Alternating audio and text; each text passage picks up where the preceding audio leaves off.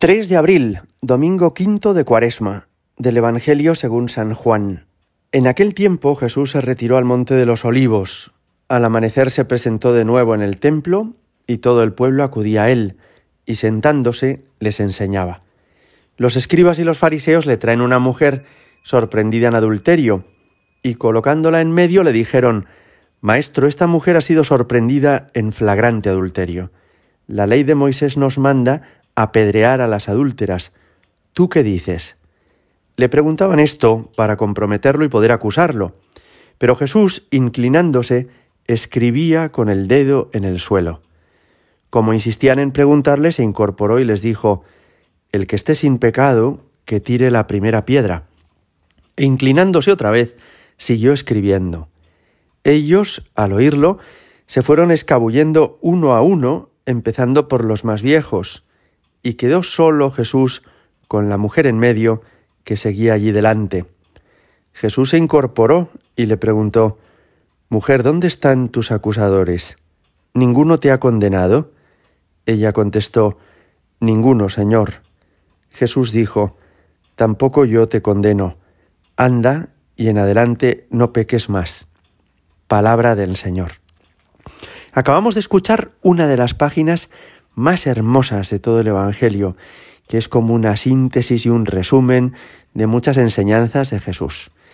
Le presentan a una mujer que ha sido sorprendida en adulterio, es decir, que estaba con un hombre que no era su marido, probablemente sería el marido de otra mujer. Y entonces le dicen qué tenemos que hacer con ella, porque para el pueblo de Israel el adulterio es un pecado gravísimo, que rompe matrimonios, que rompe familias, y entonces en el Antiguo Testamento les habían dicho cuando sea sorprendida una persona así, que se la lapide, es decir, que muera apedreada. Fijaos qué crueldad y qué barbaridad esta condena, este castigo. Es sorprendente que el adulterio se comete siempre entre dos, un hombre y una mujer, y solamente le han traído a la mujer.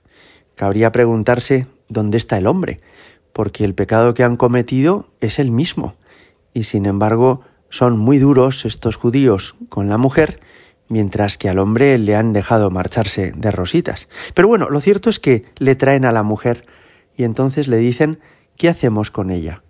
Esta pregunta es una trampa. Los judíos quieren que dado que Jesús está teniendo fama de ser muy comprensivo y misericordioso, como cuando habla de los pecadores con tanta ternura como una oveja perdida, como un hijo pródigo, como una moneda, una dracma perdida, pues que se atreva ahora a llevarle la contraria a la ley de Moisés que manda apedrear. Y si al revés Jesús dice, no, no, cúmplase la ley de Moisés, apedréese a esta mujer, entonces ellos podrían decirle a la, a la población de la ciudad, ¿veis cómo no es tan bueno ni tan especial este Jesús de Nazaret? Es como nosotros, es un hombre que busca la justicia y el cumplimiento de la ley de Dios es una trampa. Parece que diga lo que diga Jesús, está poniéndose en peligro. Pero Jesús responde de una manera preciosa, porque dice, el que esté libre de pecado, que tire la primera piedra. De esa manera está, por un lado, reconociendo que el adulterio es un pecado grave, que no podemos jugar con los matrimonios y con las familias, que no podemos pensar que eso es, bueno, una tontería, ¿qué más da? Una canita al aire. Oye, ten cuidado, ten cuidado. Que el matrimonio, que la familia son una realidad tan sagrada que no debemos nunca ponerlos en peligro, en riesgo. Así que Jesús no dice que no haya que apedrearla, dice que se tire la primera piedra, pero dice el que esté libre de pecado. ¿Y por qué? ¿Por qué lo expresa de esta manera? Porque sería una hipocresía que quienes tenemos muchos pecados, ahora nos hagamos los escandalizados y queramos apedrear a otra persona que tiene muchos pecados. No, si alguien puede apedrear a esta adúltera, será alguien que sea santo, impecable, y ese no somos ninguno de nosotros.